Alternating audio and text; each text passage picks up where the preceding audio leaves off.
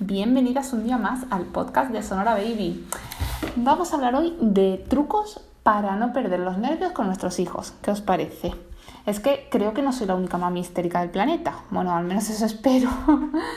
y para todas esas mamis que como yo mm, pierden los nervios con sus peques, pues es para que nos os traigo este, este episodio.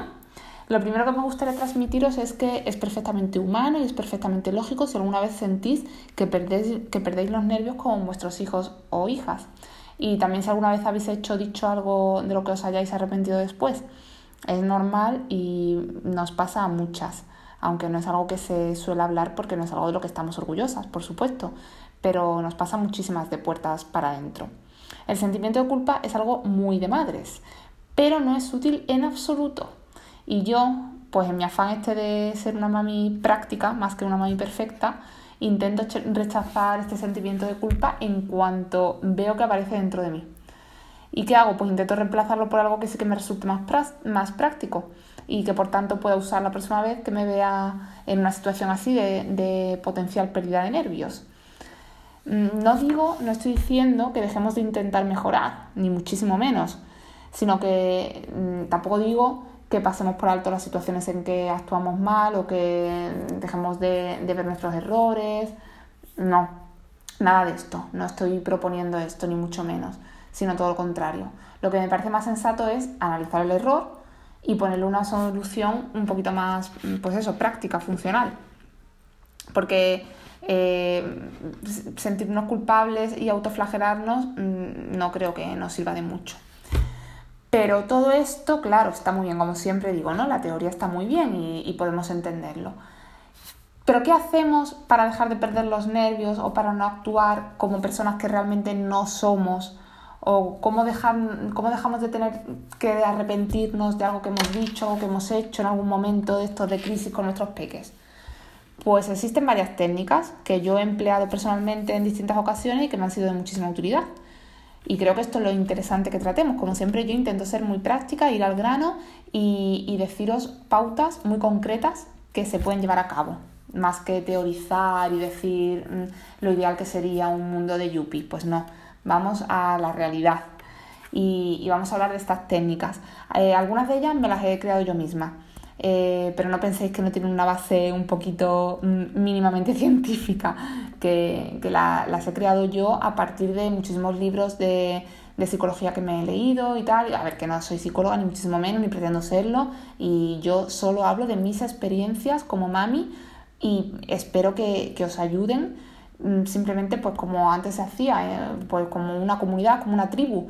Antiguamente las tribus de mamis se juntaban todas las mamis para para ayudarse mutuamente por sus propias experiencias, no por nada más.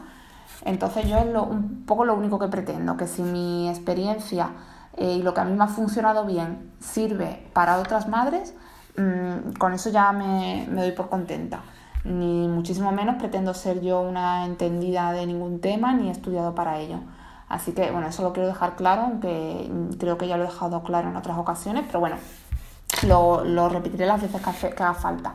En fin, a lo que voy, que yo me he creado algunas técnicas a partir de, ideas que he cogido o de consejos de otras personas, de otras madres, o consejos incluso de psicólogos con los que he hablado, o de pediatras, o, libros, muchísimos libros que me he leído. Eh, y bueno, pues voy cogiendo eh, ideas y, y, al final esto es, mm, después de varias mm, técnicas que he probado, estas son las más efectivas, por lo menos en mi caso. Vale, pues voy a ello, ¿vale? Eh, os la voy a ir explicando un poco con ejemplos, porque creo que se entenderán mejor. La primera, eh, a ver, yo lo llamo asociar el acto que no quiero realizar con un dolor. Es decir, eh, el acto este que yo quiero cambiar, del que después me arrepiento, que es mi reacción nerviosa, histérica ante un, algo que ha hecho mi hijo o mi hija, pues lo asocio con un dolor. Y digo la palabra dolor que suena fea, pero es que eh, así lo he leído yo en, un libro de, que no tenía nada que ver con niños, pero mm, en plan, en tema para adultos, eh, lo aplicaban esta técnica, yo solo que la he, eh, lo único que he hecho es adaptarla al tema hijos. Entonces, aquí hablaban de dolor, y bueno, creo que es la palabra que mejor lo define, aunque no sea la, la más bonita. Un ejemplo, Pues si, por ejemplo, no quiero chillar a mi hijo cuando hace algo mal, ¿no? Pues me tengo que comprometer a realizar un acto doloroso para mí cuando cometa mm, el error de chillar a mi hijo. Es decir, esto es como un, mm, vamos a llamar otra palabra fea, castigo, ¿no? autocastigarse em, cuando haces el acto que quieres cambiar, que quieres dejar de hacer. Eh, con esto que consigo, pues dejar de cometer ese error, de, en este caso, por ejemplo, en este ejemplo, de chillar, porque mi cerebro asocia eh, el, acto en sí, que yo quiero modificar y quiero eliminar de mi conducta, a un dolor, a ese dolor que he aplicado después. Por tanto, primero debemos localizar aquello que hacemos mm, que no nos gusta y que queremos dejar de hacer, algo que no nos gusta de nosotros, pues lo que estamos diciendo, ¿no? Por ejemplo, eh, chillar, pegar, levantar la mano, amenazar, castigar, eh, este tipo de, actos de pérdidas de nervios o de, o de histerismos que, que, nos traen eh, pues alguna actitud de nuestros hijos que no nos gusta en el momento de calentón saltamos y hacemos algo que, de lo de que después nos arrepentimos. Vale, pues cuando hagamos ese, eh, eso que no nos gusta hacer y de lo que después nos arrepentimos, tenemos, es cuando debemos asignarle el dolor a esa acción. ¿Vale? no sé si me estoy explicando muy bien, espero que sí. Si no, cualquier duda me lo decís también que os consulto, os, respondo a todo, ¿vale? A ver, vendría a ser como un castigo a nosotras mismas por hacer lo que no queríamos haber hecho. Entonces, por último, eh, aplicamos este castigo. Bueno, por último quiero comentar que aplicaremos este castigo eh, justo en el momento en el que hacemos lo que no deberíamos haber hecho, porque es importante que el dolor se inflinja justo tras el, acto a modificar, ya que si no el cerebro no lo asocia correctamente. Lo que queremos es que nuestro cerebro asocie eh, una acción, la de chillar a nuestro hijo, por ejemplo, con un dolor que, que viene inmediatamente después. Con lo cual, si esto lo hacemos dos, tres, cuatro veces seguidas, eh, el cerebro ya lo asocia, entonces ya va a intentar evitar hacer ese acto, que en este caso, en este ejemplo, es el de chillar, porque después viene un dolor. ¿Vale? No sé si, me, si se me entiende, espero que sí. Por supuesto, cuidado con el dolor que asociamos al acto. A ver, que no queremos hacernos daños físicos ni nada grave, ni estoy diciendo que nos, eh, que nos maltratemos, ni muchísimo menos, ¿eh? todo hay que aclararlo. Eh, puedes simplemente, pues no sé, por ejemplo, eh, cortarte un mechoncito de pelo cada vez que haces algo de lo que luego te arrepientes, por ejemplo, lo de chillar, ¿no? Seguimos con el ejemplo. Pues te cortas un mechoncito de pelo. Evidentemente, mm, si acabas chillando a tu hijo cinco veces en la semana, mm, te vas a quedar con unos traspuntes muy feos en el pelo, con lo cual estoy segura de que se intentará, tu cerebro automáticamente intentará no hacer eh, este, este, acto en sí, el de chillar en este caso. Eh, por ejemplo, eh, hacer 10 flexiones, pues cada vez que hagamos algo que, es lo que queremos modificar, lo de chillar, ¿no? Pues hacemos justo después 10 flexiones. Esto, mm, lo primero que nos va a ridiculizar delante de nuestro hijo bastante y delante de seis más personas también. Pero bueno, es un dolor que asociamos al acto en sí y puede servir también. ¿Qué más? Puedes llevar algún alimento que, que, odies mucho, mucho en el bolsillo, por ejemplo, y cuando haces algo que es lo que quieres cambiar, eh, pues te obligas a comerlo. Por ejemplo, a mí no me gusta nada el regaliz, yo qué sé, por poneros un ejemplo, pues lo llevo en el bolsillo y si hago algo que es lo que quiero cambiar, que es lo que eh, quiero modificar en mi conducta, cada vez que lo haga eh, me tengo que comer el regaliz, aunque me dé mucho asco, no sé, por deciros algunas ideas, pero creatividad e imaginación al poder. Vosotras eh, si queréis eh, probar con esta técnica, eh, inventaros cualquier, cualquier cosa.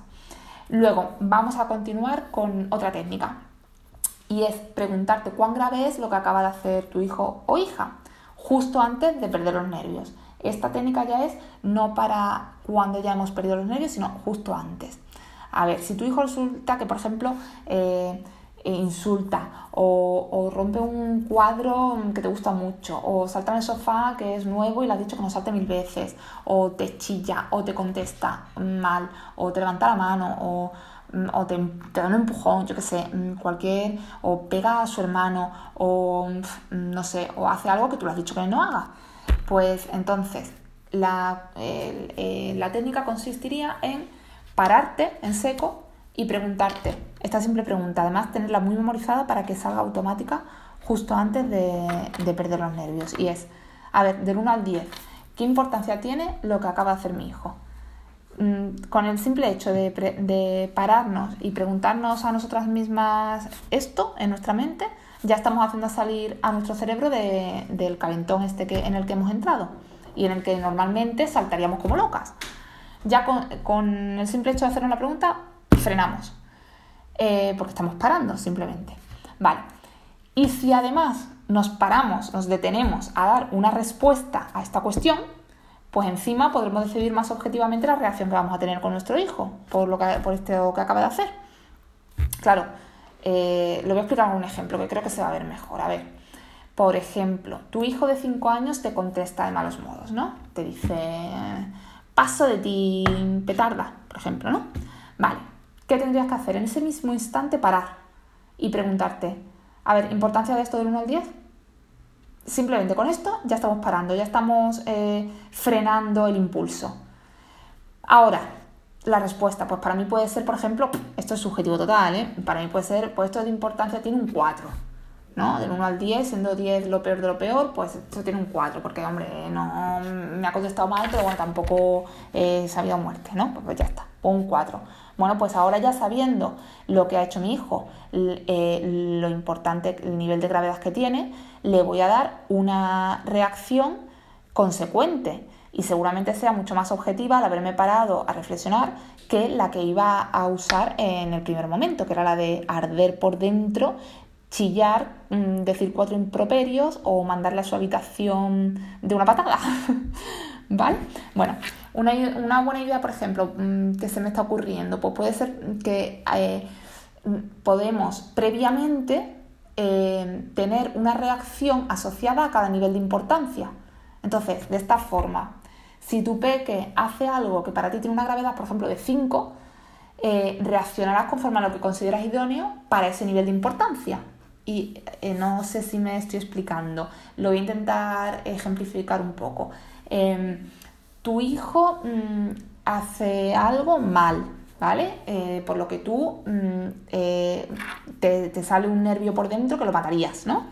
Eh, entonces, antes de, de reaccionar gravemente, como sueles hacer, chillando, haciendo impulsivamente, te paras, te preguntas, le das una puntuación y tú previamente tendrías una lista de eh, lo que, eh, cuál es eh, la reacción perfecta dependiendo del nivel de gravedad que le asocies a, lo que acaba de hacer tu hijo. Pues te ha, eso de lo que hablábamos antes, por ejemplo, mm, te ha contestado mal y tú le has dado un 4, pues yo al 4 le tengo asociado que se merece ponerse de cara a la pared. No estoy diciendo que esto sea un, buen castigo, ¿eh? ni muchísimo menos. No sé cuáles los buenos castigos, los malos castigos, eso cada una que decida, o hay muchos libros al respecto. Yo no estoy diciendo ni que haya ni, ni que ponerle a la pared, ni poner una silla de pensar, ni en la escalera, en el escalón del pensamiento, como lo llaman algunos, ni, em, ni encerrarlo en su cuarto, ni mm, pegarle en el culo, ni. Eh, yo no, no, sé, no sé. O hablar con él, o, mm, o decirle. Eh, ahora mismo mami no, no quiere nada contigo porque has hecho algo que está muy feo, no sé, la los castigos, eh, entre comillas, los de castigo, em, o la reacción que queráis eh, hacer con vuestro hijo, lo decidís cada una libremente o lo que considere apropiado.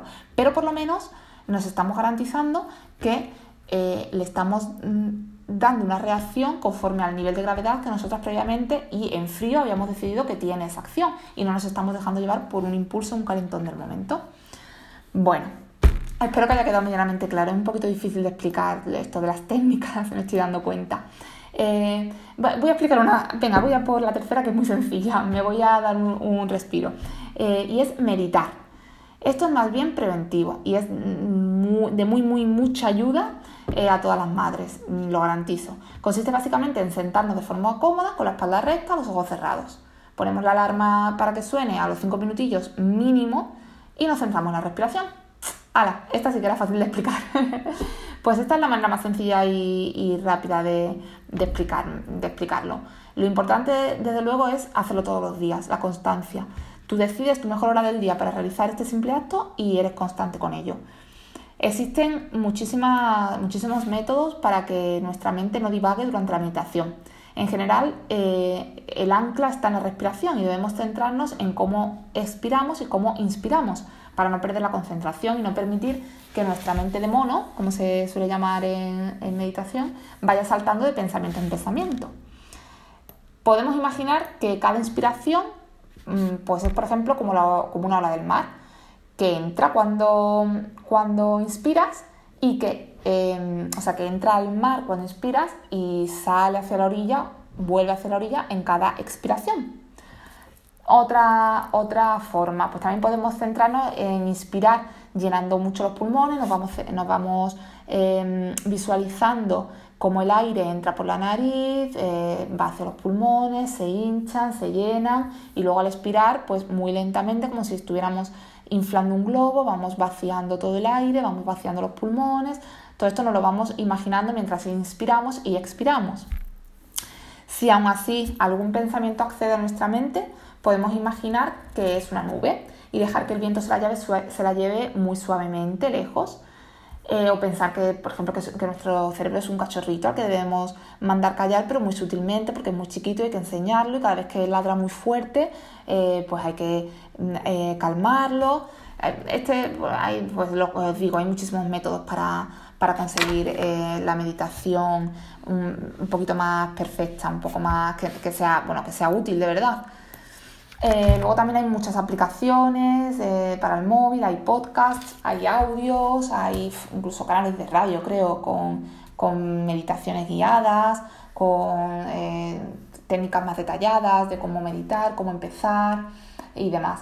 Y pues lo que os resulte más cómodo y os guste más. Yo, por ejemplo, empecé meditando con meditaciones guiadas con una aplicación en el móvil eh, gratuita además, y, nada, eh, bueno, la, la, digo, Insight Timer era la que yo usaba, bueno, la que sigo usando de hecho, pero antes lo hacía eh, con meditaciones guiadas y ahora lo hago ya, me resulta muchísimo más chulo hacerlo, me pongo una musiquita de fondo que viene en la misma aplicación y me pongo el timer, el, reloj y empecé por 5 minutos, ahora ya voy por 12 y voy aumentando poco a poco, muy poco a poco. Y lo que os digo, intento durante ese tiempo eh, dejar la mente en blanco, en fin, lo típico, ¿no? Pero quiero ser práctica una vez más y deciros las técnicas concretas y es eso, pues eh, visualizar distintas, eh, lo que os he comentado, visualizar la inspiración, la expiración, etc. Y vamos a la cuarta técnica que os tengo preparadas y es la de robot muñeco de trapo. a ver, cuando mi hijo está muy nervioso, yo le, yo le hago hacer esta técnica que además a él le gusta mucho, que no es nada traumático ni muchísimo menos, y es simplemente intentar que se relaje Em, de una forma concreta que ahora os voy a contar en qué, en qué consiste, pero que eh, lo hago con mi hijo y creo que podríamos usarla también los papis si nos vemos muy alterados. Em, ahora os comento a ver, a ver qué opináis vosotras. Consiste en poner nuestro cuerpo muy muy rígido como un robot durante muy poquitos segundos y luego relajarlo como si fuera un muñequito de trapo otros segundos y así sucesivamente durante varias veces. Eh, contraemos como un robot, contraemos los músculos muy tensos, luego relajamos muy relajada, contraemos, relajamos. Si esto lo hacemos cuatro o cinco veces, nuestro cuerpo eh, se, se, relaja automáticamente. Y si estamos a punto de perder los nervios con nuestros hijos, que es lo que estamos comentando en este episodio de podcast, pues podemos utilizar esta técnica dejando que nuestra ira se, se disperse con cada eh, acto de rigidez, descanso, rigidez, descanso que está realizando nuestro cuerpo. ¿Vale? Bueno, ya os, digo también que sirve para, si queréis usarla para vuestros hijos, es, es hacerle esa, esa comparativa. Eh, venga, hijo, ahora eres un robot, venga, muy tenso, muy tenso, muy tenso, qué robot más chulo! Venga, ahora un muñequito de trapo, y el muñequito de trapo, y tal. Eso lo hago yo también con el niño y, y me, me, funciona, la verdad es que me funciona. Se relaja cuando lo veo muy nerviosillo, luego se, mm, durante unos minutos por lo menos, está más relajadillo. Y yo con unos minutillos ya me conformo. Soy así de conformista. En fin, bueno, voy a por la última técnica, ¿vale? Y es salir de la habitación. Yo me siento la obligación de compartir esta, este método, que es muy mencionado y muy, está muy mascadito también, eh, que a mí personalmente no me funciona mucho, pero lo comparto por si alguien no lo conoce o si alguna persona, mm, pues sí que le puede, oye, que lo mismo a mí no me funciona, pero a otra persona sí. Esto es como todo. Así que yo lo comento. Y es simplemente quitar de nuestro campo visual el objeto de nuestra ira antes de perder los papeles. Simplemente, por ejemplo, eh, tu hijo te levanta la mano, ¿no? Por ejemplo, eh, estáis en la cocina y te levanta la mano y tú dices, pero bueno, pero este niño que, me levanta la mano y tú a lo mejor tu reacción es, pues yo que sé, cogerle la mano de forma agresiva y quitársela de en medio porque me la estás levantando y tal, ¿no? Por ejemplo, bueno, pues antes de tú emplear agresividad o perder los nervios o hacer algo de lo que te puedas arrepentir, eh, directamente sales de la cocina. Respiras varias veces fuera de la cocina, fuera de, mm, o sea, lejos de tu hijo, sin tenerlo en tu campo visual y, te relajas y entonces ya cuando vuelves se supone que vuelves muchísimo más relajada y muchísimo mejor. ¿Yo por qué no me funciona? Bueno, pues porque eh, primero no me sale dejar a mi hijo solo en ese momento, eh, no, o sea, no sé, lo he intentado varias veces y no, no, no, no me sale quitármelo de mi campo visual. Es así. Ni tampoco me fío si lo dejo solo. A lo mejor la lía más y lo ponemos peor. En fin, no, yo esta técnica no la, eh, no la, la he empleado alguna vez, pero no me ha servido de mucho con lo cual la comento por si a alguien le sirve, pero eh, ya digo que, no es de mis preferidas. Bueno, pues con estas cinco ideas así muy prácticas que, os he comentado para no tener que arrepentirnos de ponernos un poquito histéricas de vez en cuando, me despido por hoy hasta el próximo episodio. No sin antes desearos a todas muy, muy, muy, muy feliz crianza. Y también recordaros que me tenéis a vuestra disposición para cualquier consulta, cualquier comentario, sugerencia, lo que sea en Instagram en la cuenta que tenemos de la marca que es sonora barra baja baby, acabado en Y, sonora barra baja baby. Y un besazo muy fuerte a todas, gracias por escucharme un día más.